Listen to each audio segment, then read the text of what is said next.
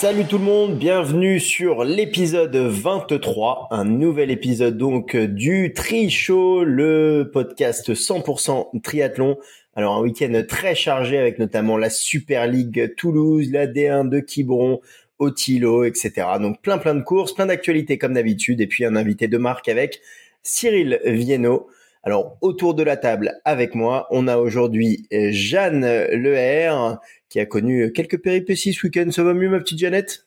Bof. Non, en vrai ça va. Hein. De toute façon, faut faut bien s'en remettre. Hein. C'est la vie, c'est comme ça. De toute façon, je vais pas changer le passé. Mais euh, oui, j'avoue que c'était c'était c'est toujours un petit peu frustrant et je pense que tant que je serai pas à Malibu et que j'aurais fait euh, j'espère une bonne plage, je l'aurai toujours un peu en travers un Malibu et ça repart quoi. Attention, l'abus d'alcool est dangereux pour la santé. Euh, on accueille également Amandine. Salut Amandine, ça va? Oui, ça va très bien, merci beaucoup. On a également euh, Monsieur Cercle Performance et qui est Julien Pousson. Salut euh, Julien, comment ça va? Bonjour, bonjour tout le monde, ça va très bien, merci. Tout va bien. Bon, t'as encore encore une petite victoire dans, ton escarcelle ce week-end avec Gérard May et Noah Servet oui, ouais, c'est clair. Euh, c'était plus compliqué euh, du côté de Quiberon et, sur le long de Gérardmer pour euh, les athlètes du groupe. Mais voilà, Noah, il est venu sauver l'honneur. T'inquiète pas, Quiberon, je crois que ça a été compliqué pour tout le monde. Hein. allez, Alex, mon cher Alex de Trims, qui est avec nous depuis le Canada. Salut Alex, comment ça va? Ça va super bien. Puis je suis en feu. J'ai publié six articles en cinq jours, soit pas mal plus que en les six derniers mois que j'ai des choses à dire apparemment. Attention au surmenage, on veut pas te perdre, hein, mon cher Alex. Hein. Tu es tellement important pour nous, Estrichaud, et tous nos auditeurs. Ah, ben, je pense qu'il y en a beaucoup qui seraient contents de me perdre, mais. Euh. Allez, avant de passer aux actualités, euh, on a un contributeur de la semaine cette semaine euh, via Buy Me a Coffee. qui nous a dit j'ai pas osé demander une photo avec la championne Jeanne Leher de la Super League à Londres quand je l'ai croisée à la piscine. Alors pour m'excuser, je paye une tournée de café. Il a signé Charles Leher. Le nom me dit quelque chose. Est-ce que tu connais un Charles? Bah oui, mon frère, mais je ne l'ai pas croisé à la piscine, eh donc. Euh... Eh, bien, eh bien, lui apparemment il t'a croisé. une personne homonyme. Merci à Charles pour euh, les cafés, euh, donc qui nous a offert 10 cafés, merci à toi. Donc 10 euros qui correspondent à 10 cafés si vous aussi le podcast vous plaît. Si vous voulez nous booster un petit peu, donner un petit peu d'énergie positive à Alex, eh bien ça se passe sur Buy Me a Coffee, le trichot, et vous pouvez verser à partir de 1 euro. Et bien sûr, vous pouvez aller jusqu'à 100, 200, 300, 17 000 euros pour acheter un petit BMC. Allez, on attaque tout de suite les actualités. Les actualités, c'est tout de suite.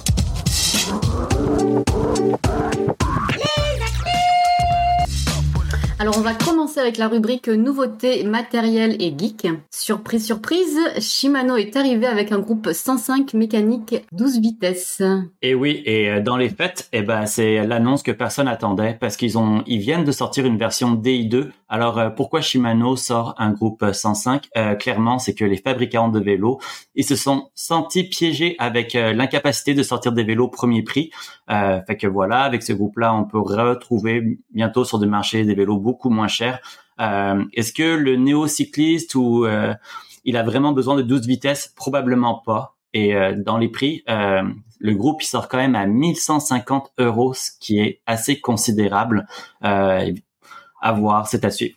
Alors on se pose, on se pose la question, hein, mais est-ce que Shimano en avait vraiment besoin puisque Shimano vient aussi de faire passer GRX en 12 vitesses? Oui, et pour les non initiés, le GRX c'est le groupe mécanique, mais pour le gravel, là aussi tout d'un coup, on, a l'air d'avoir un, un, besoin vraiment important d'avoir une douzième vitesse. Euh, les prix, c'est entre 1590, 1630 euros. Tout ça pour du mécanique, c'est reste très cher. Euh, surtout qu'il y a un côté un peu paradoxal parce que les groupes euh, en montagne sont beaucoup moins chers et que finalement, on se retrouve avec les mêmes cassettes, les mêmes développements. voilà. Voilà, Alex. du côté de chez BMC, qu'est-ce qu'on a? Euh, là, on en a parlé à plusieurs reprises, mais ça y est, le Speed Machine est enfin sorti. Euh, soit le nouveau vélo de triathlon euh, développé pendant cinq ans avec Red Bull Formula One, tout ça pour avoir finalement un modèle pas si novateur que ça, pas si différent. toujours ce fameux discours marketing. après, autre chose qui ne change pas, ben, c'est son prix, 15 000 euros, un truc assez astronomique. moi, vous, vous me connaissez, etc. Qu'est-ce que j'aime pas trop, c'est qu'il n'y a pas vraiment de version premier budget qui a annoncé, puis ça, ça reste un problème. On va rebondir sur euh, sur une bonne nouvelle. Est-ce qu'on n'aurait pas une nouvelle venant d'élite par hasard? Oui, effectivement. Euh, en fait, c'est dans le marché des euh, home trainers avec direction, euh, comment on dit déjà, transmission directe, ce qui veut dire qu'il n'y a pas de roue que vous le mettez directement. c'est assez intéressant parce qu'il y a quelques années, avec Tax, on s'envolait vers les 2000 euros et après pandémie, des stocks records et ainsi de incapacité de vente parce que tout le monde en avait, et ben les prix se sont effondrés. Et maintenant, le Euh, vient de passer de, de 660 euros à 549, le Direto XRT de 825 à 699.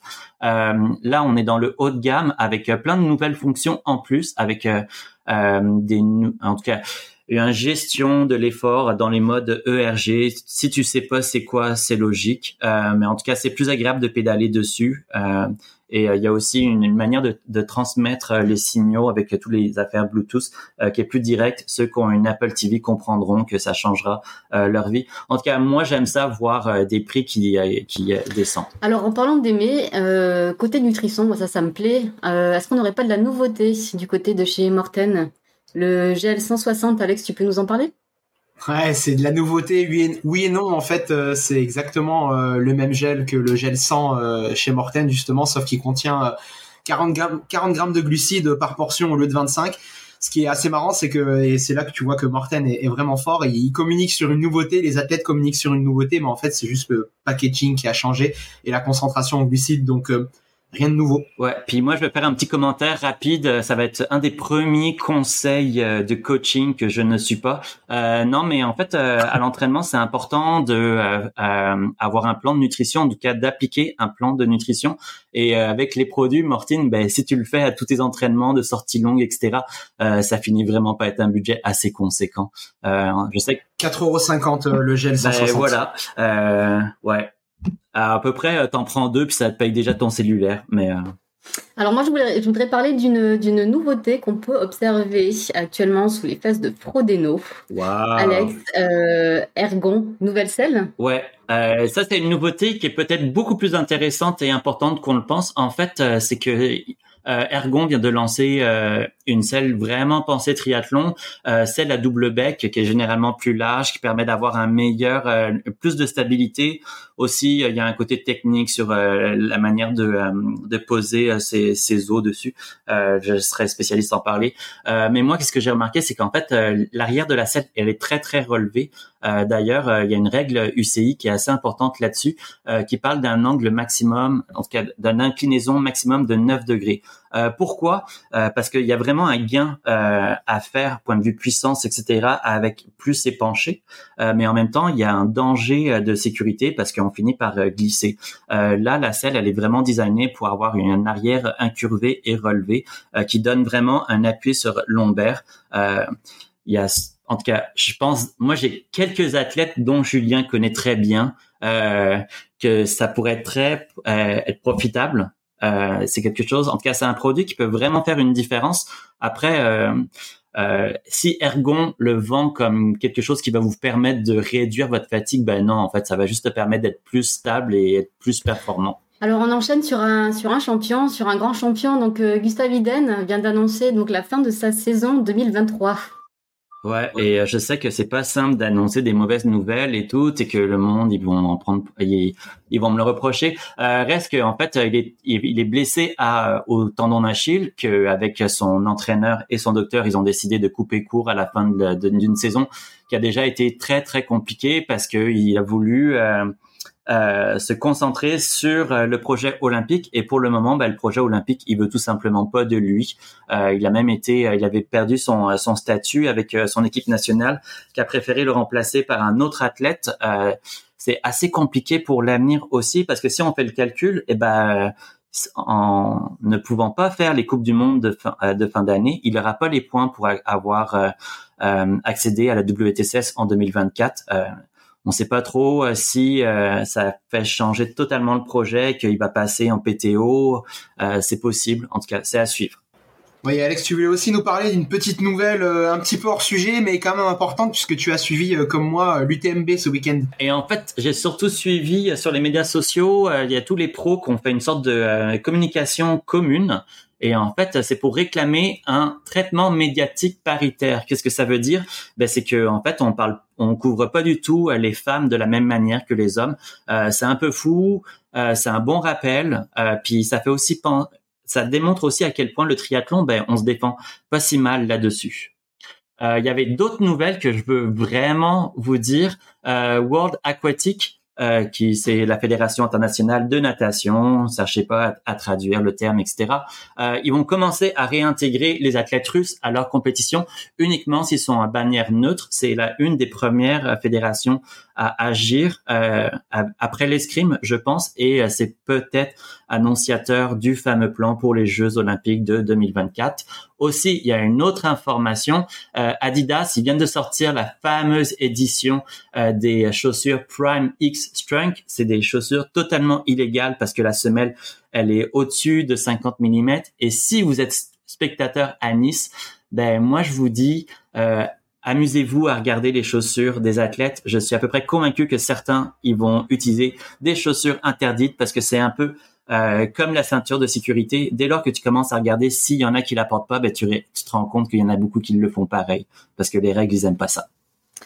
Alors on va enchaîner sur euh, une célébrité britannique, Alex Popham. Alors qui connaît Alex Popham ici? Pas moi. J'ai jamais vu c'était un rugbyman, non? J'ai juste euh, cru lire ça. Bravo Jeanne.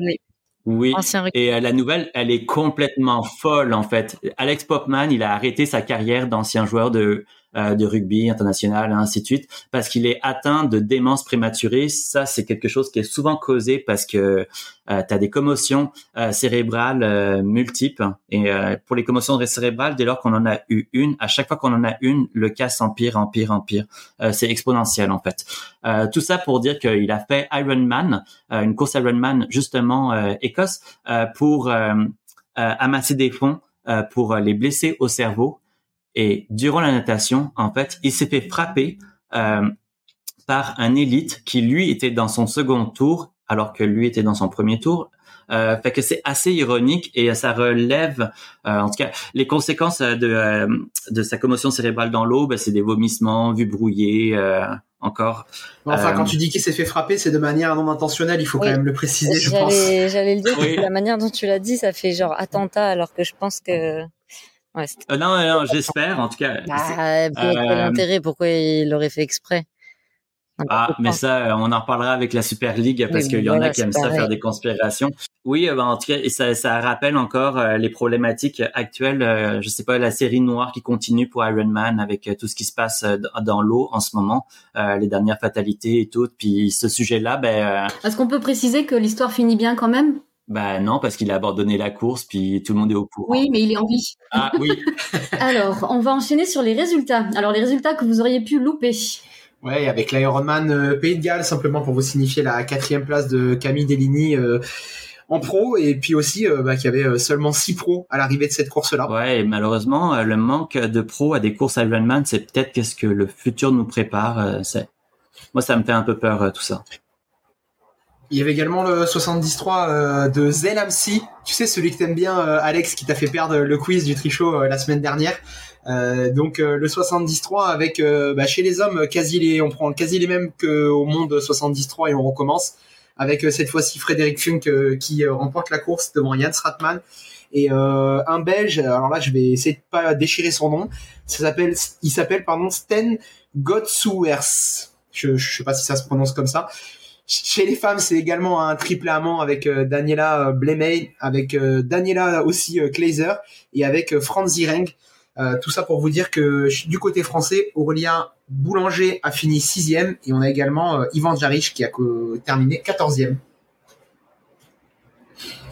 Il y avait également des courses du côté du court distance et puis moi j'ai passé mon dimanche après-midi à regarder entre autres la Coupe du Monde de Valencia, ça passait bien pendant la sieste parce que c'est un parcours qui est assez plat et on avait eu Katia Cher euh, en interview sur ce podcast il y a quelques épisodes qui nous disait justement qu'elle ne voulait pas aller sur cette course-là euh, parce que c'est il y avait souvent pas d'échappée et que ça se résumait à 10 km à pied. Et eh ben ça a pas loupé, mais à ce petit jeu-là, c'est l'espagnol David Cantero del Campo qui remporte la course. Et attention, chez les femmes, Alex, là tu as dû être très content, tu as dû bondir de ton canapé. C'est enfin, tu l'avais prédit depuis au moins 10 courses. C'est Gwen Jorgensen qui a euh, remporté la course.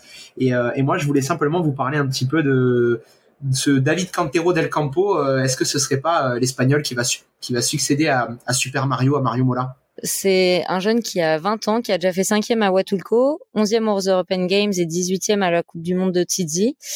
Donc, bah moi personnellement, je le connaissais pas et je sais pas trop comment le situer, mais je sais pas s'il est de Valencia et peut-être que ça lui a donné un peu le, le fuego espagnol, parce que euh, par exemple, il y a Antonio Serrat qui était le numéro 1, enfin, il startait en tant que numéro 1 et il fait 7, donc à première vue, je dirais que c'est un peu décevant, même si j'ai pas vu la course et l'effet de course, etc. Et je connais pas sa forme.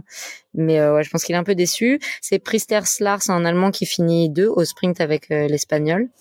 Et deux Italiens euh, derrière, Sarzilla et Azzano. Chez les Français, ça a pas été incroyable, incroyable. Il y a Morlec, Valentin Morlec qui finit 15e.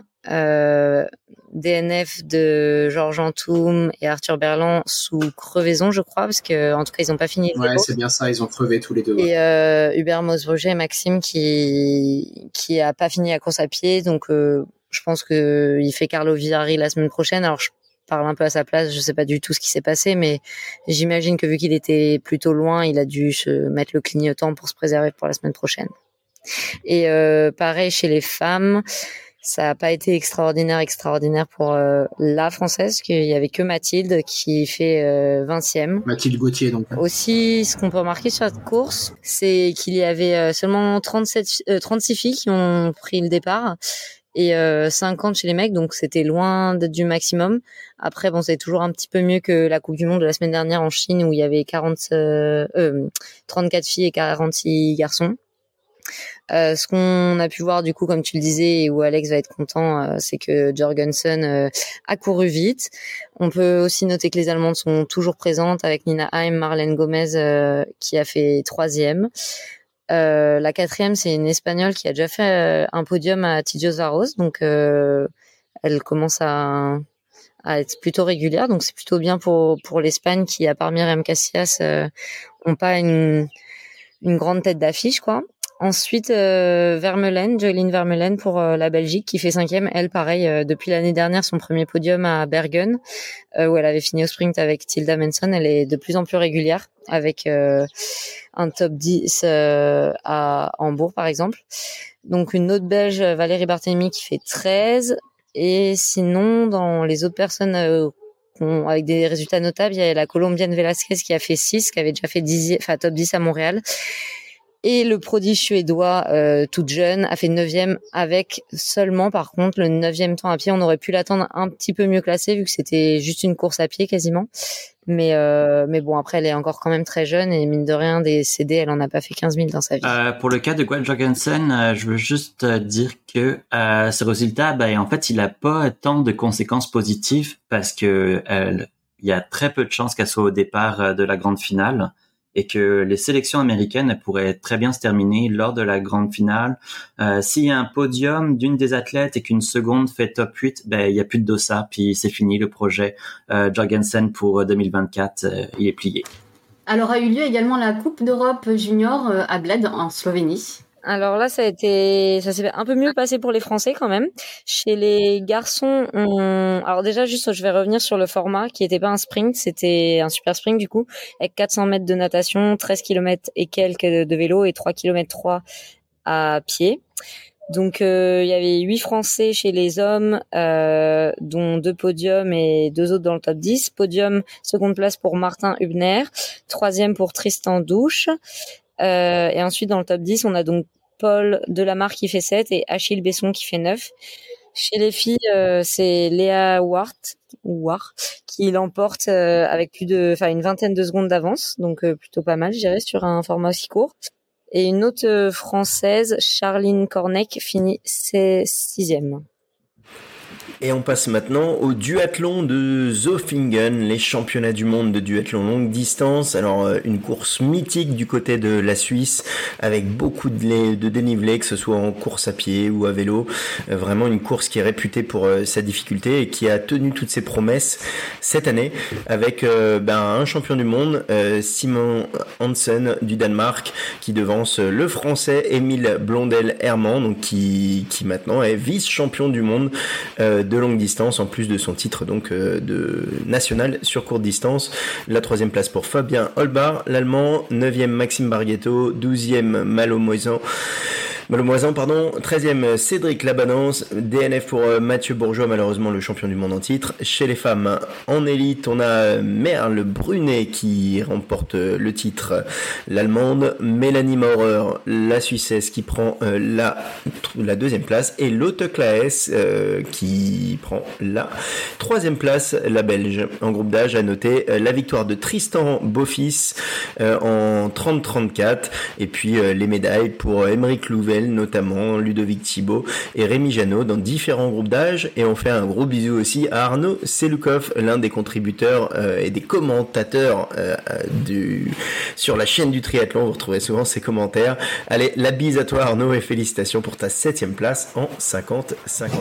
Là où il y avait un petit peu plus de monde, c'était euh, sur le triathlon de Gérardmer et, et, la chaîne du triathlon. Vous avez pu suivre le live sur la chaîne du triathlon euh, fait par Julien avec euh, donc euh, sur le XL l'épreuve majeure la victoire de Julie Deron la Suissesse devant Alanis Siffert et Camilla Pedersen. Je savais pas qu'elle courait encore Camilla Pedersen. C'est c'est incroyable qu'elle soit encore à ce niveau-là aussi. Chez les hommes Ouais, c'est ça, exactement. Mais euh, je, c'est vrai que j'ai l'impression qu'elle a déjà une longue carrière. Alors peut-être, peut-être pas. euh, chez les hommes, c'est euh, un Belge, Jonathan euh, Wayaf, qui gagne devant euh, Mathias Secchiarelli, qui était sur le court distance il y a peu de temps, Secchiarelli et euh, devant euh, William Menson qui euh, après enchaîner les courses arrive à accrocher enfin un podium donc ça doit lui faire plaisir. Oui, un petit big up à William si je peux me permettre parce que c'est vrai que la petite forme du moment de ces derniers dernières semaines, ces derniers mois lui permettait pas forcément de gagner de course et là du coup il a fait un très beau week-end. Il a enchaîné donc le L euh, le samedi et le M le dimanche où il fait deuxième. Donc félicitations à lui et je suis très contente pour lui. Oui, le M qui a été remporté par Noah Servet, il faut le dire hein, quand même, il l'a dit en préambule qui est qui s'entraîne dans le groupe. Le Belge, le Belge du groupe. On bascule du côté de la Suède avec Otilo, le circuit privé de Sumron et les championnats du monde de ce label. Hugo Tormento et Max Anderson conservent le titre mondial. Alors notez qu'Hugo apparemment avec Covid la semaine d'avant, donc il était euh, alité. Euh, derrière eux, Tom Rallit et Mathieu Poulain qui pendant un moment ont occupé euh, la tête, mais finalement ils se sont inclinés face à Hugo et Max. Et la troisième place pour Lars Ekman et Daniel Hansen, le duo suédois. Chez les mixtes, Adriel Young, l'Australien et Amanda Nielsen la, la suédoise, prennent la première place et la troisième place au scratch, donc ce qui est assez impressionnant chez les femmes. Desiree Anderson et Anna Elstrom, Elstrom, pardon, le duo suédois prend le titre mondial. À noter la belle troisième place de Jenny Plan, la française, accompagnée de Sabina Rappelli, la suissesse. Médaille de bronze donc pour ce binôme et la médaille en chocolat pour euh, le binôme français Aline Tavernier et Julia Muscatier. Bravo en tout cas pour euh, ces swimrunners à ces swimrunners. Et on a pu suivre ça, le live sur le Facebook de Otilo justement, avec euh, plusieurs sessions de direct pour euh, suivre la course et il y avait un live un timing aussi, donc ça permettait de suivre vraiment ça en direct. Voilà, et bien après tout ça, on passe à, on refait la course si vous le voulez bien.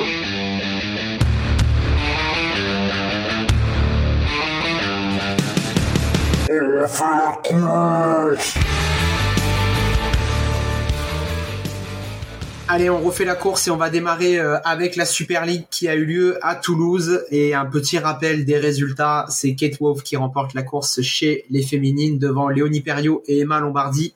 Et chez les hommes, c'est euh, Léo Bergère qui euh, remporte cette course devant Johnny Brownlee et Henri Schumann. Mais au-delà de la course, il y a eu pas mal de péripéties pendant cette épreuve-là et euh, bah, je vous propose qu'on en parle et qu'on débriefe avec euh, le premier sujet du jour. Euh, Super League Toulouse, c'est une étape française, c'est la deuxième édition sur Toulouse. Comme quoi, on est capable d'organiser des compétitions en France Ouais, puis euh, je pense qu'il faut être euh, super euh, positif parce que j'ai vu des drones, des super captations de la natation, ce qui faisait plaisir. D'ailleurs, c'était mieux que au Test Event de Paris. J'aurais pris un peu plus de caméras fixes, mais bon, je pense qu'elles étaient là et que le, le réalisateur voulait pas les utiliser.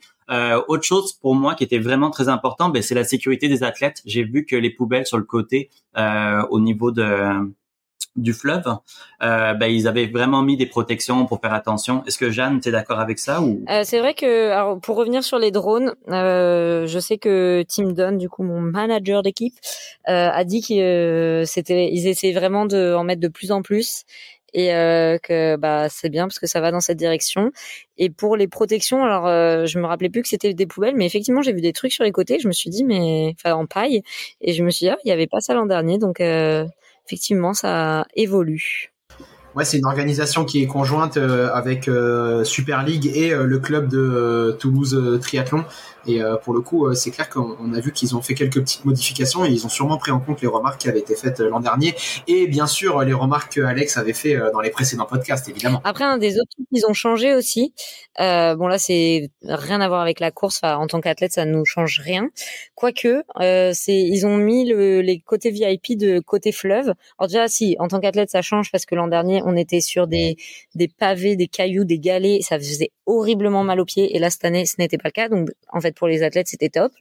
Et surtout, l'autre point top, et pour le public et pour les athlètes, même si je n'ai pas pu en profiter, mhm, c'est que la ligne d'arrivée, au lieu que ce soit les VIP à côté des athlètes, c'était le public qui était vraiment euh, bah, juste à côté de la ligne d'arrivée et on peut voir sur les photos et de un ça rend trop bien, de deux ça devait être trop bien vivre et du coup pour le public c'était mieux que de voir des tentes et de galérer un peu comme à Paris par exemple.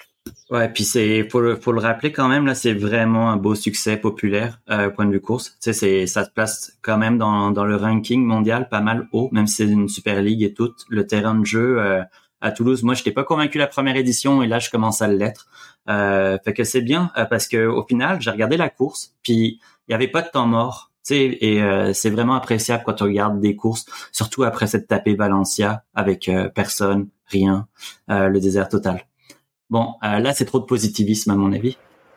ben justement, euh, on a pu observer euh, un règlement à deux vitesses. En tout cas, on va on va rentrer direct dans le vif du sujet. Jeanne, souffle un coup, ça va aller. Tu vas nous rappeler un petit peu ce qui s'est passé, Julien. Donc, on va commencer d'abord par le cas Jeanne. Alors, Jeanne qui rentre dans l'air de transition, qui met son casque, qui prend son vélo et la patatras. La jugulaire qui se défait. Ouais.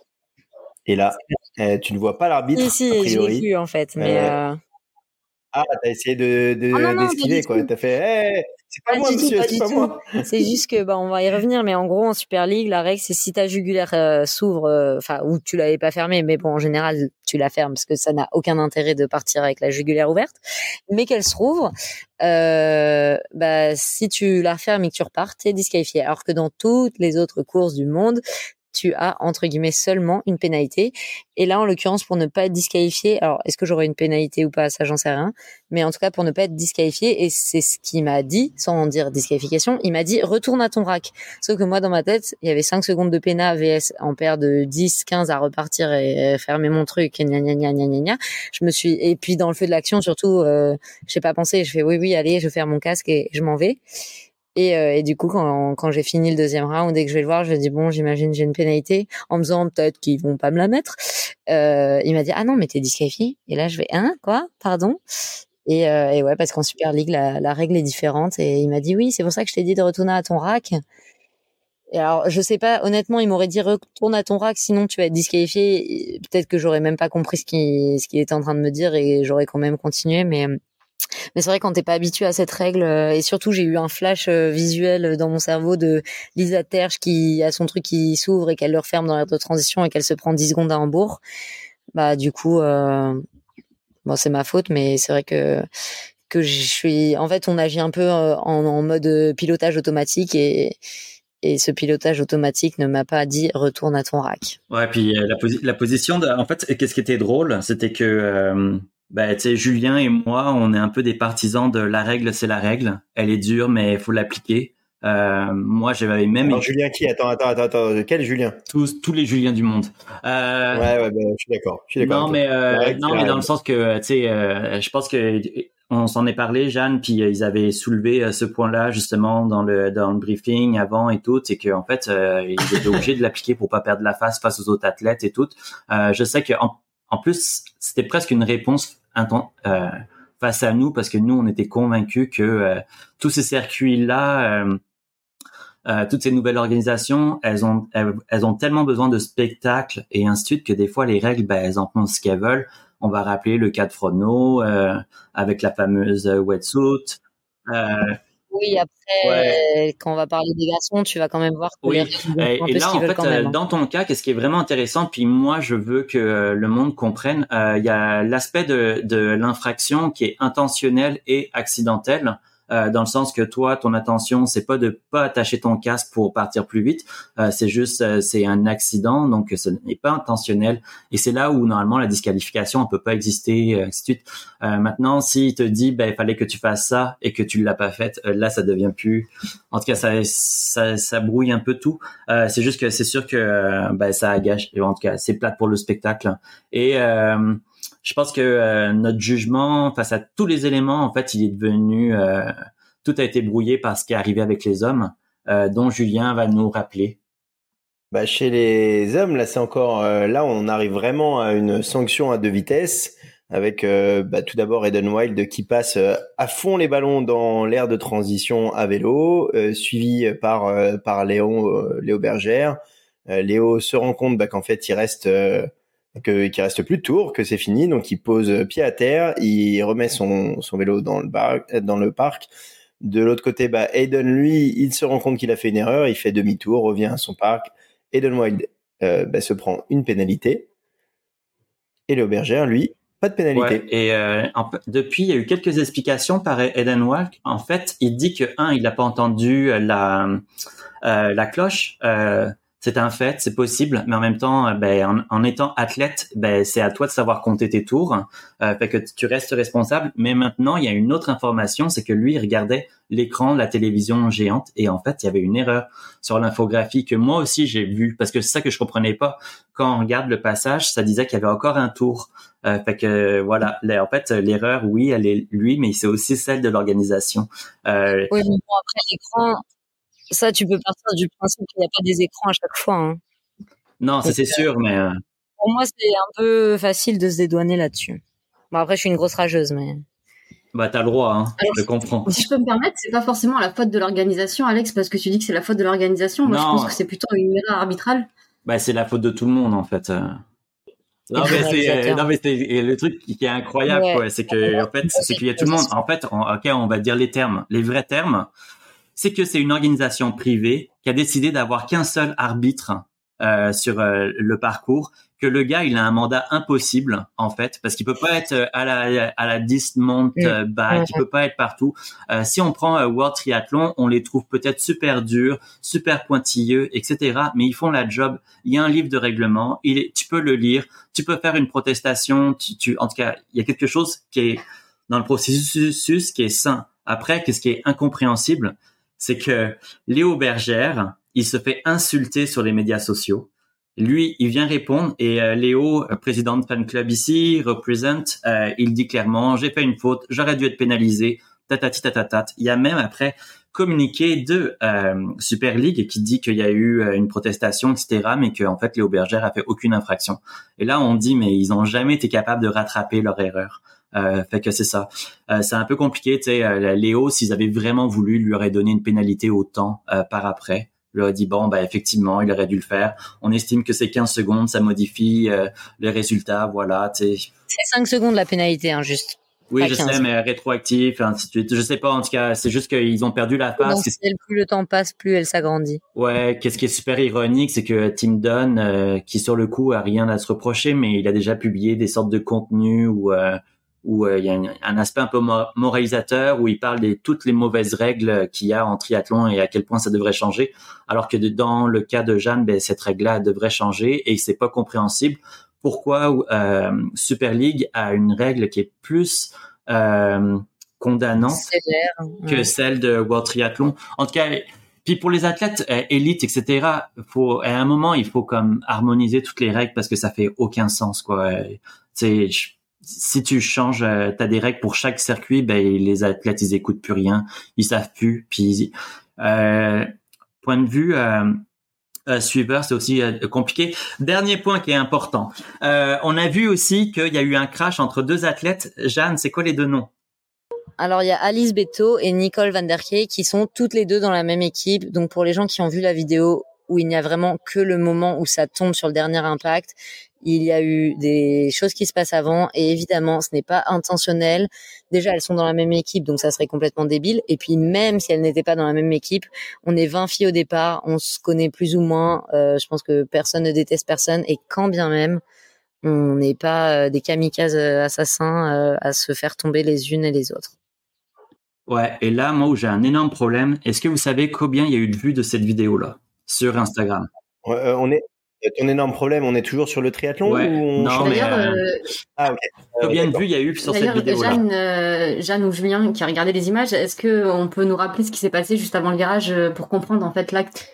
Euh, bah moi en fait j'ai pas tout vu mais c'est surtout que j'ai entendu via les deux filles qu'elles faisaient elles avaient pris chacune un relais et qu'à un moment il y a eu juste une perte euh, de, de, contrôle. Ça fait un peu effet rebond et là on voit le dernier rebond. Après, qui a commencé à faire le rebond sur l'autre, euh, j'en sais rien, mais mais bon, c'est juste euh, un fait de course qui malheureusement arrive, heureusement pas trop souvent, mais faut pas genre et encore tout à l'heure, enfin j'avais commenté cette vidéo en mettant un petit cœur en identifiant les deux et un abruti, mais vraiment je l'ai pas insulté, mais j'aurais vraiment voulu euh, qui me répond euh, ah merci d'avoir mis son nom. Comme ça on peut aller l'harceler et je me suis dit mais vraiment? Et je lui ai juste répondu, ouais, ouais, effectivement, j'ai fait ça parce que je pensais pas que les gens pouvaient être aussi bêtes euh, et se dire, euh, je vais aller insulter et être fier de, le dire.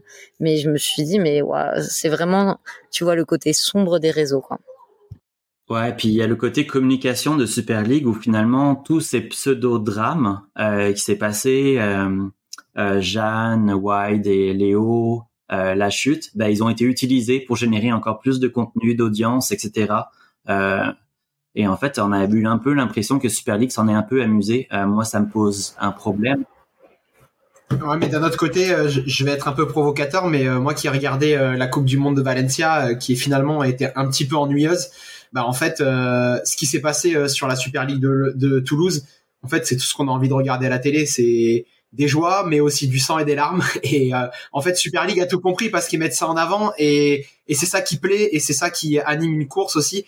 Et c'est peut-être plus sympa entre guillemets à regarder. Je parle pas du tout du côté sportif, mais du côté euh, télévisuel que par rapport à un court distance qui dure deux heures et demie euh, et où au final il se passe rien avant le dernier bah, kilomètre. De toute façon, ça après on peut le voir. Enfin, dans, si on fait un peu une analyse rapide euh, sociologique, euh, de toute façon, tu regardes les émissions qui sont regardées et tout, quand c'est plat, les gens s'aiment et c'est le bonheur, euh, les gens n'en ont absolument rien à faire.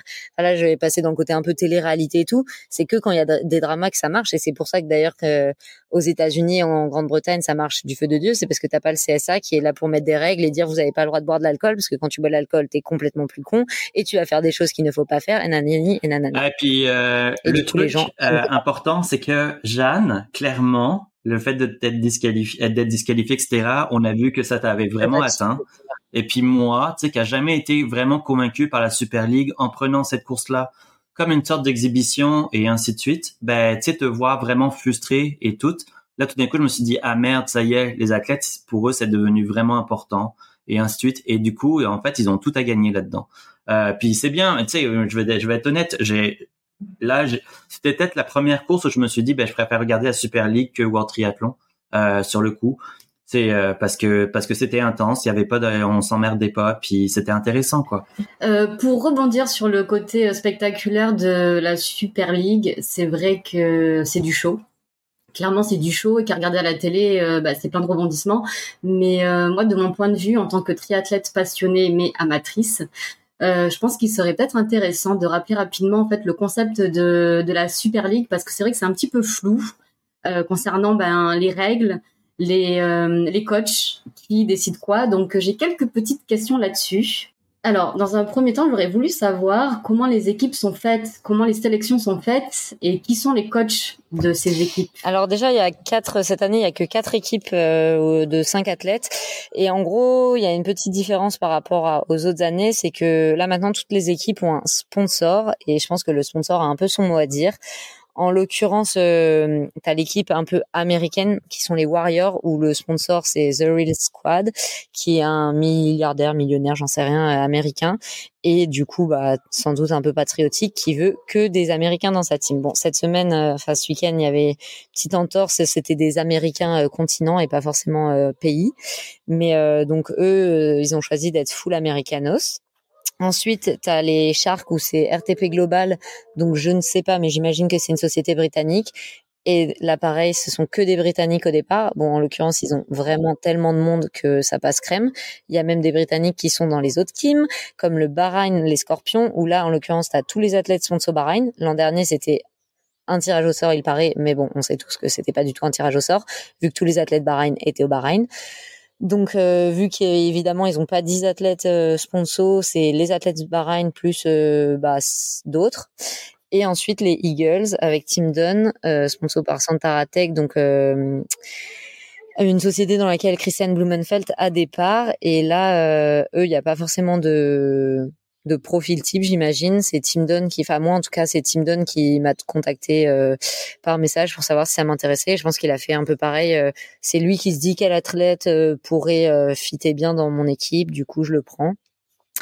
Et, et voilà. Et le Bahreïn, eux, ça doit être un peu la même la même chose quand il leur manque des athlètes. Ils se disent qui pourrait fitter bien ou qui j'aimerais sponsor bientôt et ils l'embarquent dans sa Mais alors comment ça se passe? Parce que par exemple, tu aurais pu être contacté par plusieurs organisations par deux teams. Euh, c'est l'athlète qui fait son choix. Comment comment ça se passe en fait?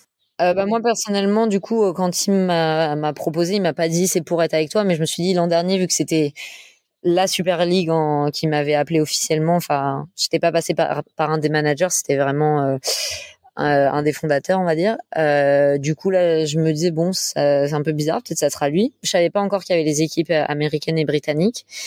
Mais euh, mais par exemple, je sais qu'une des filles qui est au Bahreïn, elle a découvert son équipe euh, quand c'est sorti sur Instagram.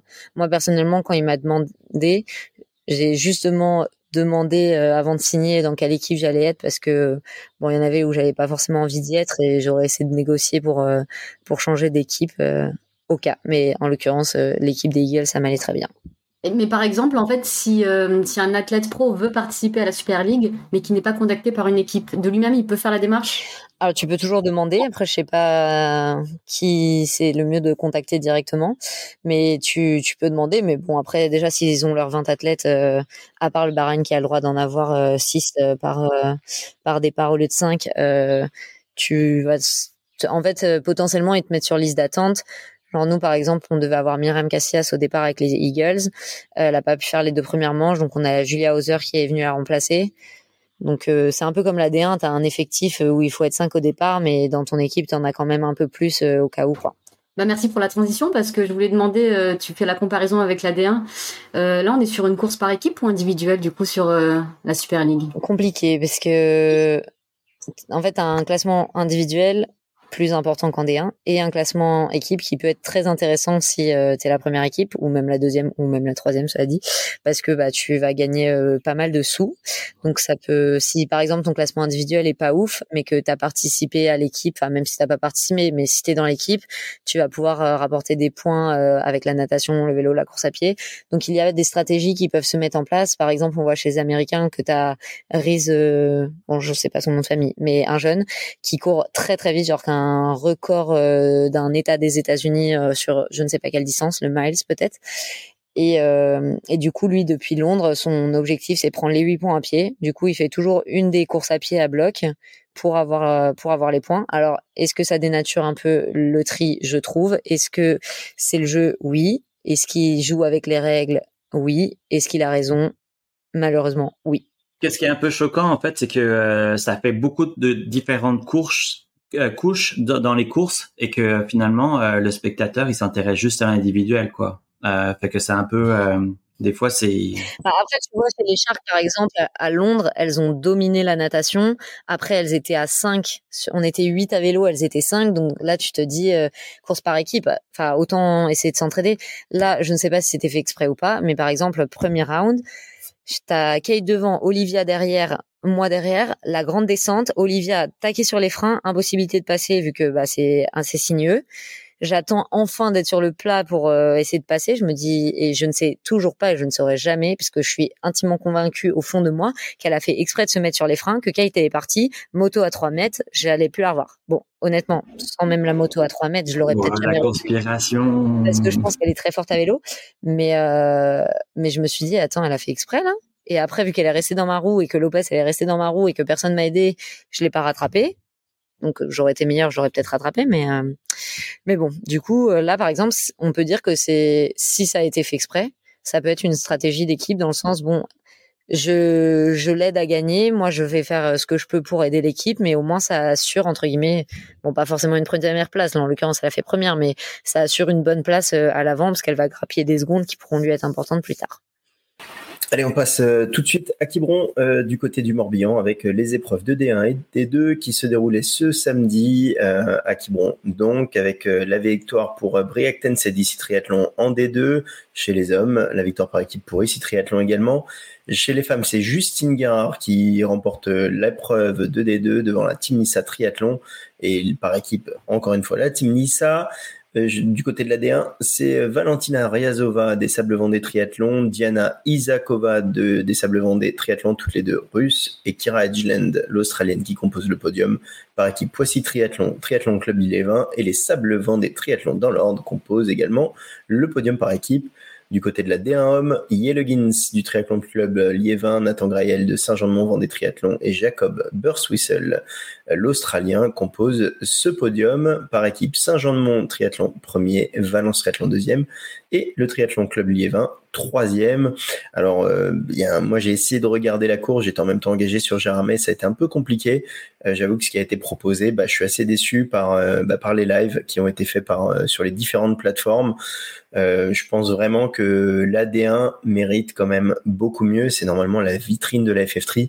Et là, en l'occurrence, voilà, juste voir des classements, bah, je vais pas m'étaler plus sur le sujet. On a souvent eu l'occasion de parler de cela, notamment pour Fréjus. J'espère bah, pour tous les athlètes qui courent, que ce soit en D1 ou en D2, bah, une meilleure exposition médiatique, un meilleur live et qu'à l'avenir, on, respecte un petit peu plus euh, bah, ces athlètes et l'engagement qu'ils mettent dedans. Voilà. Euh, moi, je dirais que j'ai regardé la vidéo de Jackie de Trimax et euh, honnêtement, euh, c'est là-dessus, je pense qu'il faut lui rendre hommage parce que c'est un passionné. Puis il a essayé de faire une, une il a essayé de faire la job et euh, c'est, je veux dire, il nous a fait vivre la course. Euh, c'est très bien.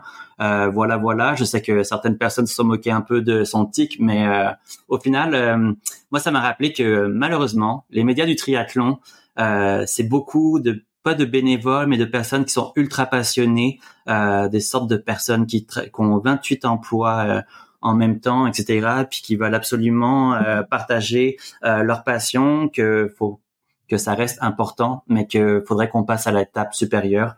Il y a des il y a des moyens techniques qui font en sorte que les lives ils peuvent être faits avec des drones, avec des cellulaires sur plusieurs points, etc. Mais ça fait mal parce que euh, le Grand Prix, c'est un outil incroyable pour le développement des athlètes. Les familles veulent les voir, pour les partenaires, etc. Ça mérite une diffusion et que euh, on, l'a peut-être oublié, mais le Grand Prix, ça peut être un produit à l'international, euh, autant que la Super League et tout. Et c'est ça, on est un peu dans le folklore et tout. Voilà pour rebondir un petit peu sur la manière de laquelle ça a été euh, diffusé. Personnellement, de coup, on a parlé d'un test live radio FF3. Euh, J'avais pas entendu parler de ce test. Moi, je suis juste allée sur YouTube, j'ai tapé Grand Prix Quiberon 2023, je suis allée sur le live. Et là, quelle ne fut pas ma surprise de tomber juste sur des des résultats euh, qui s'actualisaient, j'imagine, quand les athlètes passaient, un peu bah, live timing, mais juste en mode vidéo au lieu du live timing World Triathlon. Plus de temps en temps une caméra fixe où on ne voyait rien. Et euh, alors ceux qui l'ont organisé ont sans, doute fait comme ils pouvaient. Hein, je blâme, je les blâme pas eux, mais euh, franchement, je, je, quand j'ai vu ça, je me suis dit mais c'est la honte. Et je me suis dit mais pour faire ça, autant rien faire quoi, autant juste euh, faire à l'époque des tweets en disant euh, machin vient de passer. Euh, parce que là c'était vraiment honnêtement la grosse loose. Mais ça serait peut-être passé en fait s'il n'y avait pas d'image et que c'était vraiment qu'une radio. J'ai l'impression que je viens de faire mon Alex. Oui, c'est ça. En fait, c'est que quand tu arrives sur YouTube, donc je sais pas comment c'était sur les autres euh, plateformes, mais quand tu arrives sur YouTube, tu t'attends à voir une image. Après, c'était peut-être écrit live radio et j'ai pas vu, Mais là, franchement, j'ai, enfin, sur le coup, je me suis dit, mais ils se foutent de moi, quoi. Genre, enfin, là-dessus, je pense que la fédération, j'ai aucun doute qu'ils en sont conscients et qu'ils doivent déjà réfléchir à des nouvelles solutions. Euh... Ils ont une semaine, là. Enfin, ils ont cinq jours. Oui, mais euh, je veux dire, euh, le Grand Prix, euh, à un moment, va falloir lui, va falloir lui donner un peu plus d'amour parce que c'est un bon produit. Euh, moi, à chaque fois, je suis ultra impressionné de me dire qu'il y a 60, je sais pas combien ils sont au départ, il y a plus de 60. En tout cas, ça fait énormément d'athlètes qui sont encore dans le sport. Et puis là-dedans, même si il y en a, ils, ils feront pas des podiums, mais c'est peut-être des futurs vainqueurs de de Ironman 70.3 et ensuite on en voit plein des transferts et tout. Euh, euh, on en a besoin de cette de cette jeunesse qui reste dans le sport et qui continue à faire du sport. Euh. Allez, on va basculer maintenant au dossier de la semaine, à l'invité de la semaine avec Monsieur Cyril Vienno. Le dossier de la semaine. On accueille l'invité de la semaine, un invité avec un palmarès au moins grand comme mon bras. Bon, je suis pas très très grand, mais voir mes deux bras alors. C'est Cyril Vienno, champion du monde de triathlon. Salut Cyril, comment ça va? Salut, ça va, merci. Bah dis donc, quelle présentation. Ouais, alors ouais, si bon, j'allais pas te donner tous les titres, vainqueur du 73 Days, vainqueur de l'Ironman Royaume-Uni, euh, champion du monde longue distance, vainqueur du 73, Vietnam, euh, Italie, triathlon de Jarme et Lanzarote. Euh, ah non, troisième à Lanzarote, pardon. Euh, mm. Copenhague, le Pérou, Taïwan, euh, bon le globe trotteur du triathlon mondial, maintenant entraîneur et également athlète, paratriathlète, euh, enfin guide pour le paratriathlète Thibaut Rigaudot. Voilà, c'était mieux comme présentation. Si tu avais fait cette présentation-là, tu aurais eu vraiment de très grands bras, du coup. Là, c'est flatteur, c'est flatteur. Donc sur toute cette carrière là, tu vois, là je t'ai cité pas mal de choses. Là, c'est quoi celle qui t'a marqué le plus là? Bah, t'as tout cité, il n'y a plus rien là. Hein. Si, quelques victoires sur des traits régionaux, t'aurais pu les citer, mais après, euh... t'as tout mis là. Non, euh, celle que, qui m'a le plus marqué, euh, ça reste quand même Hawaï, je pense. Euh, la cinquième place à Hawaï, parce que c'était une année particulière pour moi. J'avais eu un accident. Enfin voilà, on va pas refaire l'histoire, mais c'était assez inattendu aussi de faire cinquième euh, cette année-là. Donc euh, c'est celle qui, ouais, qui, qui représente pas mal, ouais. Et du coup, pour Cyril, pour euh, commencer et compléter cette présentation, je te propose de démarrer par un petit jeu. Alors, euh, on va voir si euh, les chroniqueurs et les chroniqueuses autour de la table te connaissent bien. je vais leur poser une question. Alors, soyez attentifs, la réponse est un chiffre à cette question. Obligatoirement un chiffre ou un nombre, bien évidemment. Et puis Cyril... Je te vois venir, je te vois venir. Cyril, si la réponse est mauvaise, n'hésite pas à, à, les corriger. Je vous donne un exemple. si vous devez compléter son nom, donc là, si je vous dis Rilvieno, la réponse est 6. 6, Cyril Vieno, effectivement, c'est bon, vous avez compris. Rien compris. Alex, il n'a pas compris encore. Donc du coup, quel âge a Cyril? 41. C'est mon âge. c'est ça, Cyril? Ah Ouais, c'est ça. Mais je te voyais, je pensais bien que ce serait le premier chiffre quand même, tu vois, comme quoi je te connais. Attends, c'est pas fini. Euh, est-ce qu'il a des enfants? Deux. Deux enfants. Eh, la réponse est un chiffre ou un nombre, hein, attention. Ok, est-ce qu'il a une femme? Une. Bien joué. Heureusement qu'il y en a une Je peux corriger, j'en ai cinq. Non, je plaisante. ah, ah mais je parle sous ton contrôle. Hein. Non, non, en fait j'en ai zéro parce que je suis pas marié, très exactement. Ah bah donc du coup c'est faux pour euh, c'est faux pour Amandine du coup. Allez, je continue. À quel âge euh, il a débuté le triathlon? Ouais, À trois ans quoi, vu, vu son palmarès. 11. Euh. Allez, 7. 12. C'est ça. 12. Ouais. Waouh C'est c'est qui Alex, le est sur ta boss fiche Wikipédia, c'est ça. Combien de victoires sur le circuit Ironman Oh, pff, 12. 10. 6. Ah. 5. Ouais, 15. 15, c'est non, mais euh, moi-même, je sais pas. Euh, faut que je réfléchisse en fait. je suis désolé, mais moi, euh, je suis pas branché chiffres. ça m'intéresse. C'est pas du genre à compter le nombre de victoires. Alors là, vr- non, même pas. Non, je te jure, il faut que je compte euh, dans ma tête pour savoir. Deux fois Royaume-Uni. Il y a eu Aix, il y a eu le Pérou, il y a eu le Vietnam, il y a qu'est-ce qu'il y a eu? Donc, en train, donc en, en gros, là, t'es en train de nous dire que t'es très riche. Oh bah à mort, à mort. Eh ben ça tombe bien parce que c'est c'est pas du tout la prochaine question. Parce que la prochaine question c'est euh, selon vous euh, sur le plus gros chèque qu'il a pris en course Cyril euh, sur un résultat de course il y avait combien de zéros? 3. 4. Euh... Ah non, je pense, que- je pense qu'il y en avait quatre hein, quand Ah, même. bien joué. Tu te rappelles où c'était? Oh, bah, ça doit être Hawaï quand j'ai fait 5, je sais pas. Hein. ah, Ça, tu t'en souviens, ça. Hein ça, y a pas de souci. Hein. Les chiffres, pas trop, mais les dollars. Ouais, les dollars un peu plus déjà. non, ça devait être, euh, pour être euh, voilà clair, ça devait être 30 C'est un chiffre 1000. rond.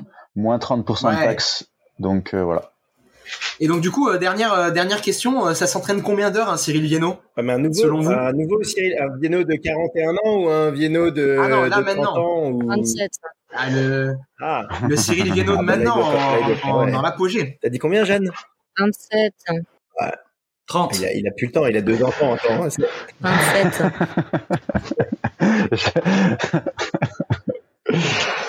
Ah, moi, j'ai pas de semaine type, mais c'est plus de 15 quand même, largement. Euh, après, euh, je sais pas. Pff, Je, franchement, pareil. Je compte pas combien je fais, mais ça se situerait entre 20 et 25. Voilà. Très bien. Et donc, du coup, euh, bah, ça fait combien d'années que tu es professionnel? Est-ce que tu as un métier à la base? Est-ce que euh, tu euh, es détaché, par exemple?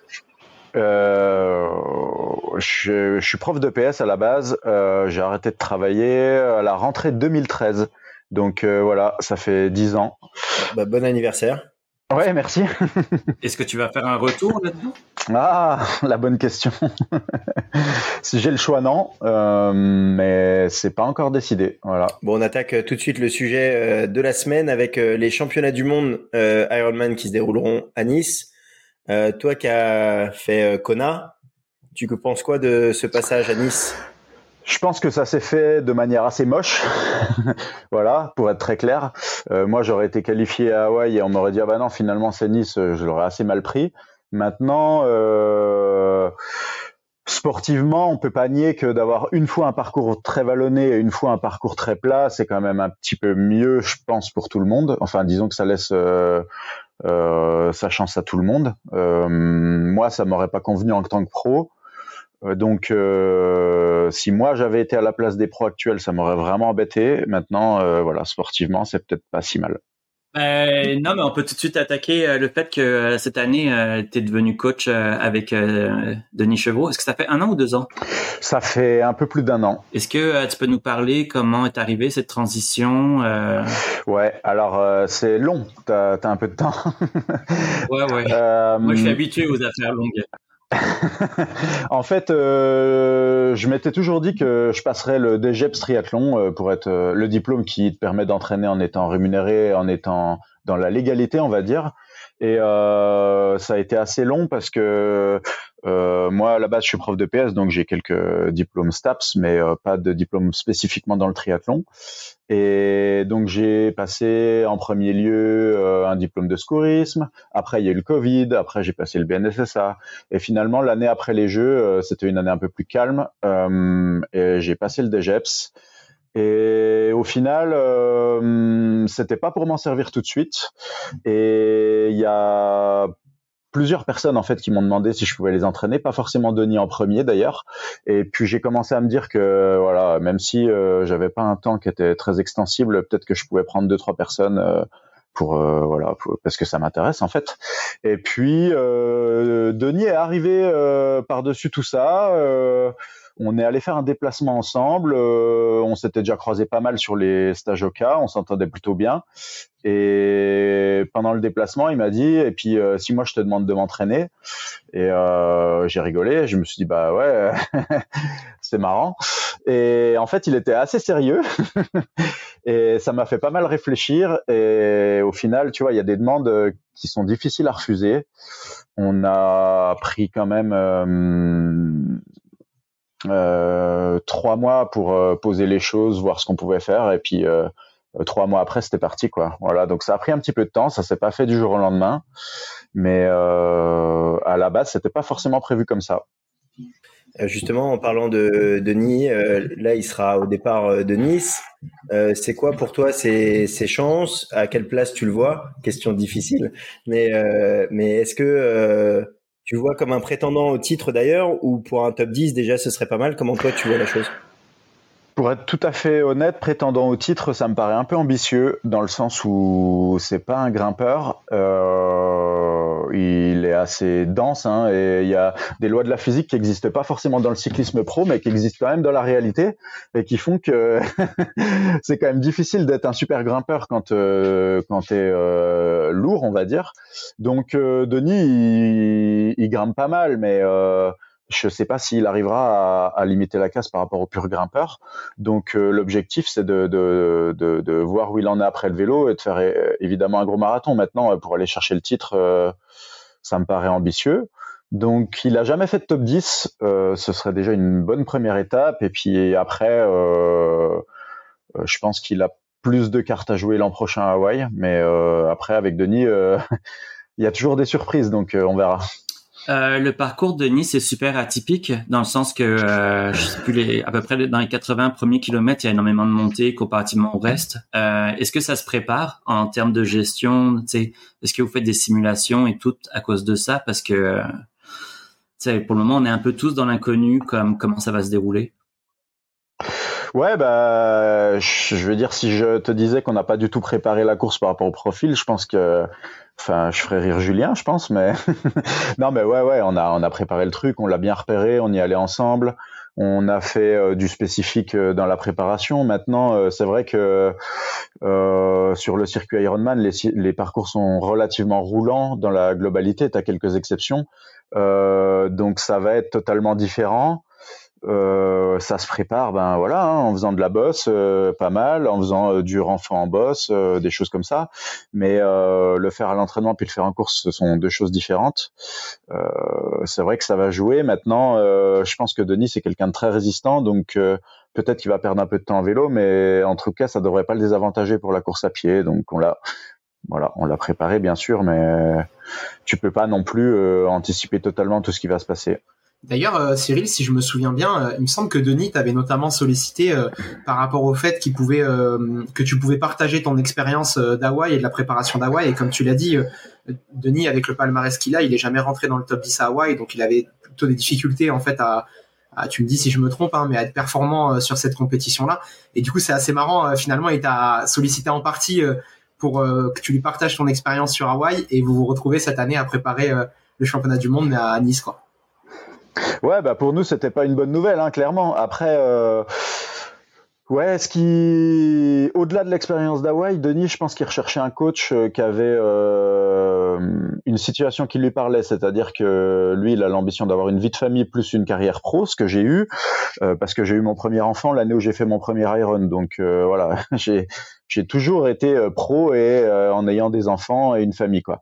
Et puis chercher quelqu'un qui avait performé à Hawaï en tant que coach et euh, avec qui s'entendait bien, donc ça faisait beaucoup de paramètres. Donc je pense que sur sa liste il restait plus que moi en fait. voilà. C'est un peu pour ça qu'il m'a choisi.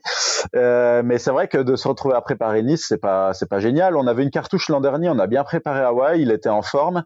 Et puis euh, voilà, et ça s'est pas passé exactement comme il voulait pour des raisons euh, on va dire extérieur. Hein, euh, il était bien prêt. Euh, il y a eu des, un petit couac dans la prépa. Donc bon. on aura d'autres possibilités l'an prochain, mais c'est vrai que le but, ça reste quand même d'être performant à Hawaï. Comment tu vis cette cette notoriété, les résultats des athlètes? Toi, t'es es plus, on va dire, sur la fin, si je peux me permettre, de, ta carrière de, de, sportif de haut niveau. maintenant, là, t'as Denis qui, bah, qui a réussi une course magnifique à, à Hambourg euh, ou Francfort. Non, c'était Francfort euh, cette année? Bon, je crois qu'il a fait les deux. Hambourg. De toute façon, il, Hambourg. il a fait Francfort l'an dernier. Ouais. Francfort, c'était beau aussi. Euh, mais euh, comment toi tu vois les choses? Est-ce que bah, ça te manque pas? Est-ce que tu vis un petit peu à travers lui ses succès, ses échecs? Comment tu vis ça, toi, cette, ce transfert entre l'athlète et, et le coach? Bah c'est marrant parce que euh, j'ai eu quelques messages avec Julien euh, le week-end dernier et ça m'a fait rigoler parce que euh, je me suis je me suis dit que j'étais pas tout seul à être comme ça en fait. mais non. Balance pas tout, balance pas tout. non mais tu vis quand même le truc à travers l'athlète forcément. en fait, moi je trouve que Denis il m'a confié quand même une grosse responsabilité parce qu'il a été avec le même coach pendant 12 ans. Donc un mec de son niveau qui change et qui prend un coach qui a jamais entraîné de pro euh, je trouve que c'est quand même euh, un sacré pari. Et c'est vrai que du coup, je me sens un peu responsable de ses échecs. Euh, et quand il est en course, mettons à Hambourg, Hambourg, c'était vraiment, ça faisait presque un an qu'on s'entraînait ensemble, donc c'était quand même une course importante. Et j'étais très très stressé. Tu pourras demander à ma ma conjointe. Euh, c'était c'était une journée où j'ai vraiment pas décroché de du téléphone. J'étais très très excité. Du coup, euh, j'étais au bord de la route quand Jeanne a gagné. D'ailleurs, pour l'anecdote, euh, mais j'ai pas beaucoup suivi ta course. Hein. Je t'ai vu passer deux trois fois, mais tu m'excuses, j'étais concentré sur Hambourg. Donc ouais, je suis tendu. Euh, je vis les choses un peu par procuration, effectivement, mais c'est c'est c'est assez sympa aussi. Et est-ce que ça me manque? Franchement pas vraiment, hein, mais euh, je dis ça euh, euh, parce qu'il y avait plusieurs questions dans ta question. On, je, je, suis quand même parti pour faire l'Ironman euh, de Floride avec Denis, mais on peut pas dire que c'est parce que ça me manque, c'est plus parce que euh, ça fait un an qu'il me tanne avec ça. Et je vais en faire un pour terminer, et comme ça après je serai tranquille. Parce qu'on doit rappeler que tu es plus jeune que Frodno. Voilà.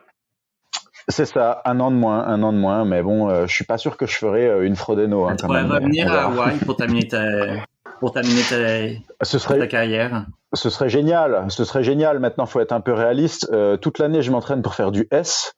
Et euh, là, euh, tu vois, euh, je vais attaquer bientôt de préparer l'Iron. Donc, il reste plus beaucoup de semaines.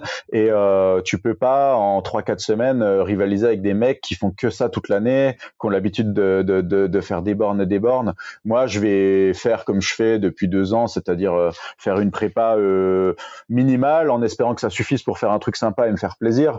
Mais je suis quand même pas certain que ça va suffire pour faire un gros truc. Voilà.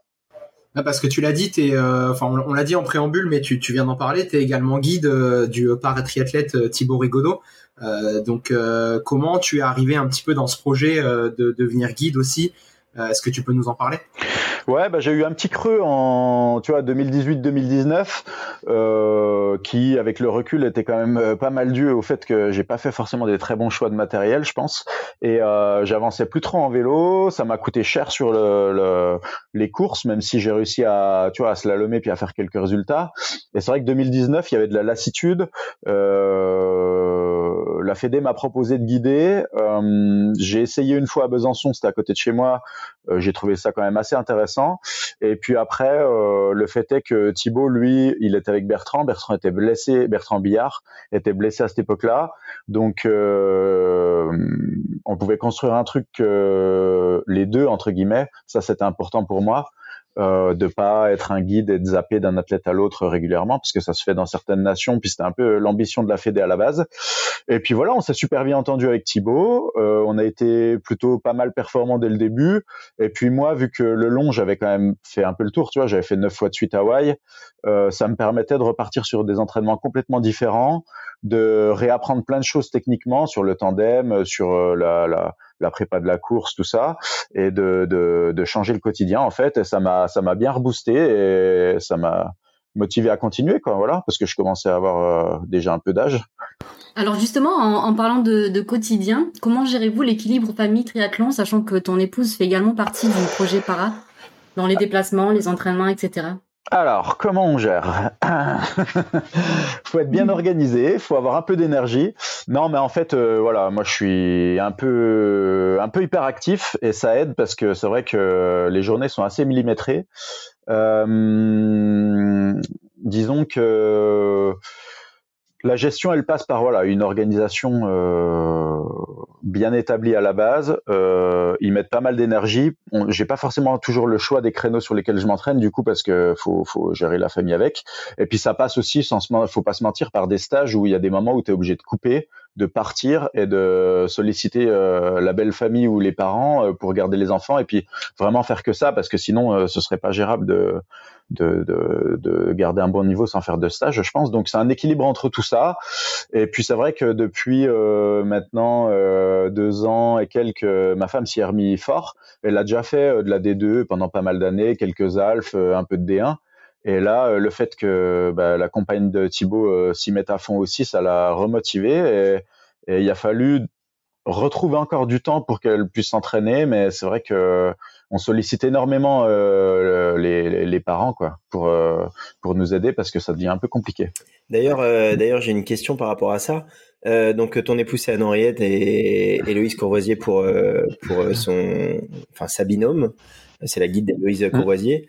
comment ça se passe pour le choix justement des guides et, et des athlètes? Est-ce que, bah, par exemple, ça a été un choix Comment comment s'est fait la rencontre en fait entre Cyril et toi? Et est-ce que la rencontre entre Anne et Héloïse est euh, est dû aussi à votre situation? Tu vois ce que je veux dire? Entre Thibaut et moi. Tu as, dit entre ah Cyril et moi. Parce que moi, je me suis rencontré assez vite, euh, pour être tout à fait honnête.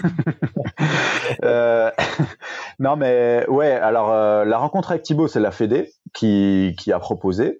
Voilà. Après, euh, le fait que ça matche bien, nous, on a développé le truc un peu de notre côté. On est parti en vacances plusieurs fois ensemble. Et justement, le fait de développer le truc de notre côté a fait que bah, Thibaut, il vient assez régulièrement chez moi. Il est venu avec Héloïse euh, parce qu'il voulait pas la laisser toute seule. Elle, elle faisait pas de triathlon à la base. Et quand elle venait, euh, ma compagne lui a proposé d'aller rouler un coup, euh, d'aller courir un coup, tout ça. Thibaut s'est dit bon, bah, je vais lui acheter un tandem, puis elle va essayer de faire les France. Et forcément, c'est ma femme qui s'est proposée pour la guider. Euh, c'était plus simple comme ça, et puis ça s'est fait comme ça en fait. Donc oui, il y a, y a, une relation euh, totale entre le fait que ce soit euh, ma femme qui guide euh, la campagne de Thibaut, parce que la base de l'histoire c'était ça. En fait, à la sortie du confinement, l'été, on est parti en vacances les quatre avec mes parents pour garder les enfants du coup, pour qu'elles s'entraînent une semaine ensemble, qu'on leur donne des petits tips pour monter, descendre du tandem, enfin voilà, qu'elles qu'elles apprennent à faire ça. Donc, euh, on a vraiment euh, créé le binôme de A à Z. Et puis, le fait est que ça a été assez vite. Finalement, Héloïse, elle s'est bien investie, puis elle a progressé assez bien, et euh, elle s'est retrouvée très très rapidement à faire des coupes du monde. Et puis, voilà, du coup, ça, ça, a été un engrenage plutôt positif. Les deux sont, sont entraînés euh, s'entraîne de plus en plus fort. Et puis, on peut rajouter par-dessus ça le fait que c'est Héloïse la première qui m'a demandé, euh, enfin, elle m'a pas demandé, elle a demandé à ma femme si j'accepterais de l'entraîner, en fait, à l'époque où j'entraînais encore euh, que ma femme pour l'instant. Et du coup, je me retrouve entraîneur du binôme féminin aussi. Donc, il y a pas mal de choses qui sont imbriquées, on va dire. Et t'as qui d'autre en athlète? Eh ben, j'ai Emmanuel Lejeune, euh, qui est un pro belge. Euh, et puis après, c'est que des, des, proches, on va dire, euh, des, des, des, amateurs. J'ai en tout, j'entraîne sept personnes. Voilà. Mais euh, puisqu'on parle de paratriathlon, est-ce que tu seras à Saint-Jean-de-Mont la semaine prochaine pour les championnats de France de paratriathlon? Euh, Ouais, ce week-end. Euh, malheureusement, je serai à Saint-Jean-de-Mont parce que je t'avoue que j'aurais bien aimé être à Nice.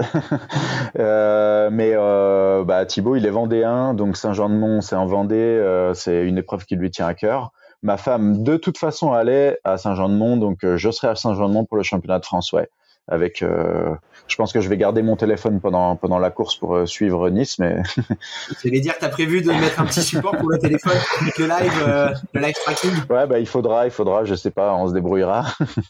Là tu es dans le es dans le projet Paris Paris 2024 pour toi c'est la finalité ou si vous faites une une médaille avec Thibaut tu t'es déjà dit que tu allais continuer jusqu'à Los Angeles? Alors non, je ne continue pas jusqu'à Los Angeles, ce serait clairement abusé. Euh, déjà après Tokyo, j'ai hésité à arrêter. Euh, parce que euh, au niveau investissement familial, ça c'est vraiment vraiment compliqué. On touche aux limites si tu veux. Moi, les enfants, ils commencent à être vraiment grands. Tous les étés, tu leur dis, bah on part en vacances, mais il faut qu'il y ait une piscine, il faut qu'on roule. Euh, le matin, on va aller courir. Après, enfin, tu vois, c'est j'ai envie quand même d'une vie un petit peu plus calme après. Et Paris, ce sera vraiment la dernière. alors, je continuerai le temps que Thibaut retrouve un guide pour assurer la transition, mais Paris, c'est vraiment le dernier objectif. Et clairement, j'ai refait trois ans en plus par rapport à Tokyo euh, pour ça. Donc, euh, c'est vraiment l'objectif principal. Ouais, tu nous confirmes que l'Ironman euh, Texas, c'est pas ça l'objectif principal en fin de saison. Floride, Floride. moi, je pensais que tu, Floride, pardon. Ouais, je pensais que tu misais tout là-dessus, moi, mais du coup, je suis presque un peu. Non, mais en fait, je vais tout miser dessus en fin de saison. C'est-à-dire qu'on a les mondes le 23 septembre, et à partir du 23 septembre, ce sera mon objectif principal. Et puis une fois que ce sera passé, bah, ce sera, voilà, je passerai à autre chose. voilà. non, non, non, mais voilà, je vais pas. Comme je disais, moi j'ai fait le tour. Hein, j'ai fait une, pareil, j'ai pas compté, mais peut-être une trentaine d'Ironman. J'ai fait neuf fois Hawaï de suite. Euh, même si je me requalifiais à Hawaï, euh, ce serait sympa, ce serait cool. Mais en soi, je ferai jamais mieux que ce que j'ai déjà fait, donc c'est quand même moins excitant, tu vois, d'y retourner juste pour participer, c'est c'est pas pareil. Quand t'es pro, tu veux toujours essayer de faire mieux. pour l'instant, avec Thibaut, on continue de progresser, c'est aussi ça qui est motivant, mais ça durera pas des années et des années, donc voilà. Moi, je suis content de ce que je fais. J'ai pas de regrets par rapport aux longues distances. Il n'y a pas de comeback de prévu. Je fais un de temps en temps un one shot où j'essaie d'être performant et puis voilà. Euh, parlant de ça, euh, c'est quoi ton sentiment sur euh, tous les derniers changements dans le triathlon, PTO et ainsi de suite? Est-ce que tu as l'impression qu'on n'est pas en train de tuer un certain profil d'athlète, Ironman en particulier? Ouais, alors c'est une très vaste question parce que là, je peux je peux développer pendant une demi-heure si tu veux. non, moi je pense que Ironman, pour être tout à fait honnête, ils sont en train de tuer leur business model. J'ai l'impression parce que il y a des trucs moi qui perso me choquent. Euh, oui, je vois que tu es content que je dise ça, mais euh, tu as une course par exemple à Vichy, il faudrait reprendre les chiffres exacts, mais euh, tu avais moins de 60 euh, filles qui ont fini, et je crois qu'ils ont distribué 38 slots, un truc comme ça. Et euh, Ouais, et euh, bah, quand tu en es à filer euh, un slot à quasi tout le monde, mais que tu leur dis par contre ça va être 1500 dollars pour y aller, euh, ça a quand même plus la même saveur, tu vois. Et euh, pour moi, ça c'est un vrai problème. J'ai connu euh, les premiers, mes premiers Hawaï, il y avait déjà du monde, mais on devait être 1600 au départ, c'était déjà le bordel. On parlait déjà de drafting. Euh, si tu mets euh, comme l'an dernier, il y avait 2500 hommes, 2500 femmes de mémoire.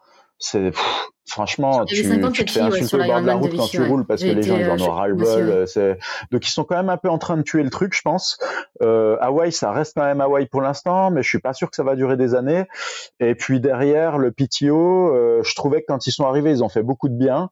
On peut pas nier que les pros vivent mieux grâce au PTO. Hein. Euh, des primes comme il y a maintenant, à mon époque, ça n'existait pas, clairement.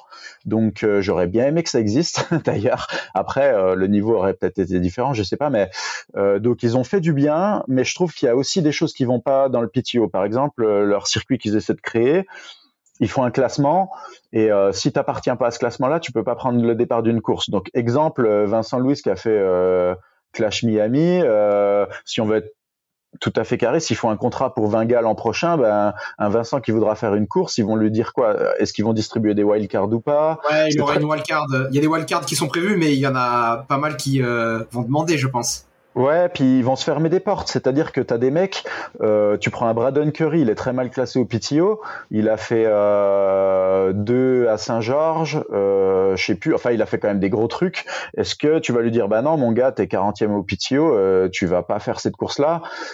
C'est compliqué de, de fermer euh, la course et de dire vous serez que 20 au départ. Pour moi, c'est quand même pas un bon axe de développement parce que c'est pas inclusif du tout. On sait tous qu'il y a des, des en fait, tu reproduis une certaine élite, c'est-à-dire que les meilleurs vont marquer beaucoup de points, donc les 20 premiers, ça va être très très dur d'en sortir et de rentrer. Donc il y a du positif, mais il y a du négatif. Voilà, après, euh, faut faire avec. Euh, certains sont très contents de ça, d'autres moins contents. Je t'avoue que moi, ça m'aurait pas forcément plu que ce soit aussi fermé que ça, même si euh, le PTO a apporté beaucoup de bonnes choses. Voilà. Et Denis, par rapport à ça, euh, on en a discuté un petit peu euh, quand on s'est vu à Paris. Tu me disais que t'étais pas sûr pour le PTO, pour Denis, tu savais pas trop ce que ça allait donner. Mais bon, du coup, sur le Singapour, il finit quatrième, il fait quand même une, super course. Comment comment vous envisagez Vous en avez discuté un peu pour l'année prochaine.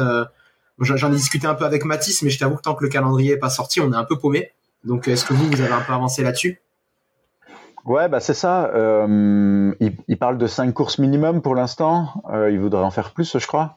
Euh, à mon avis, euh, ils vont avoir des mecs qui vont dire OK, je fais les cinq et qui feront jamais les cinq. Euh, je sais pas comment ils vont gérer ça.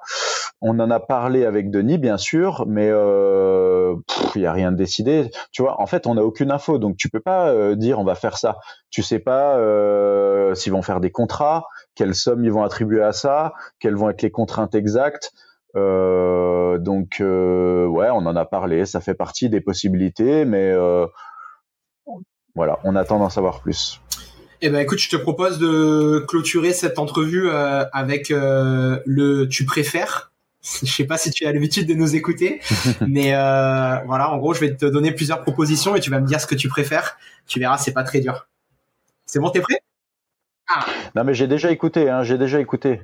J'ai pas écouté tous les épisodes parce que j'ai, il y en a que j'ai zappé, mais j'ai écouté.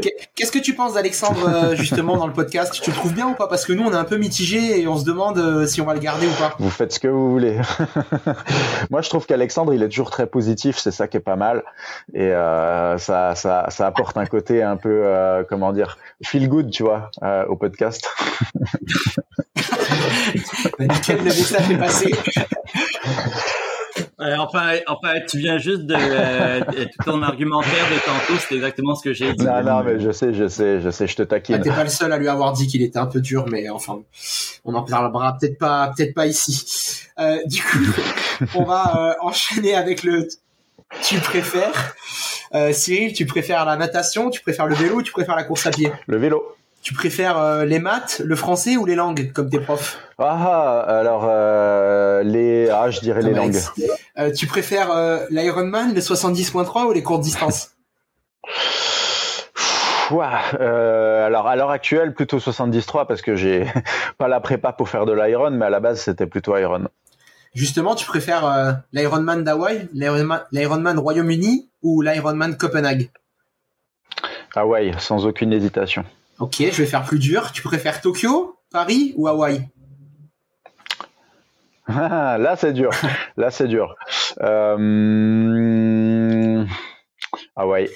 Ok, est-ce que tu préfères euh, une médaille aux Jeux paralympiques pour ton tandem ou une médaille de Denis à Nice?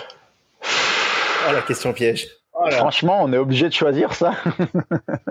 Ah ouais, il n'y a pas de joker chez nous. Il hein. a pas de Bon, joker. alors, en partant du principe que la médaille à Nice, euh, c'est pas forcément euh, gagner-gagner, je vais dire médaille à Paris.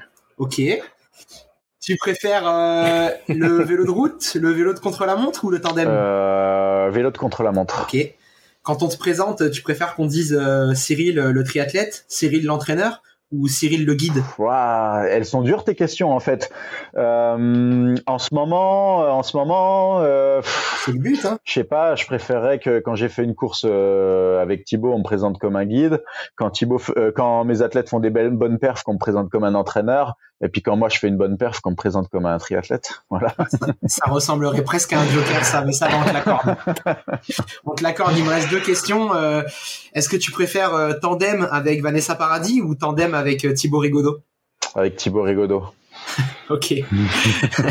Allez, dernière question. Est-ce que tu préfères le triathlon avant ou est-ce que tu préfères le triathlon maintenant? Euh, c'est pareil, c'est assez difficile. Il y avait plein de bonnes choses avant, plein de mauvaises choses, mais je dirais quand même maintenant, c'est pas mal. Et ben voilà. Merci Cyril pour euh, ton temps, pour cette interview. Merci de m'avoir reçu et puis euh, euh, Alex, je t'aime bien quand même, t'inquiète pas.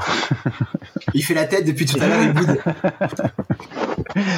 Et un grand merci donc euh, à toi Cyril euh, pour ton temps. Donc euh, on pourra te suivre sur Saint-Jean-de-Mont euh, ce week-end et puis euh, on suivra également Denis, euh, Emmanuel Lejeune aussi sur d'autres projets, mais euh, un athlète euh, qu'on suivra je pense et dont on reparlera assez souvent sur la chaîne euh, du triathlon sur Trims et dans ce podcast. Et puis également bah, ton épouse euh, Anne-Henriette avec euh, Héloïse Courvoisier, l'autre tandem, un des tandems pardon, euh, FF3 qui est en course pour euh, Paris 2024. Bah, merci. Et on dit Henri, elle va te tuer hein, la prochaine fois qu'elle te voit, mais c'est pas grave. Allez, euh, bisous, Madame Henriette. Oui, bah moi, à la base, je l'appelais Anne mais bon, on a appris que c'était pas le cas. Donc, bon. euh, Ouais.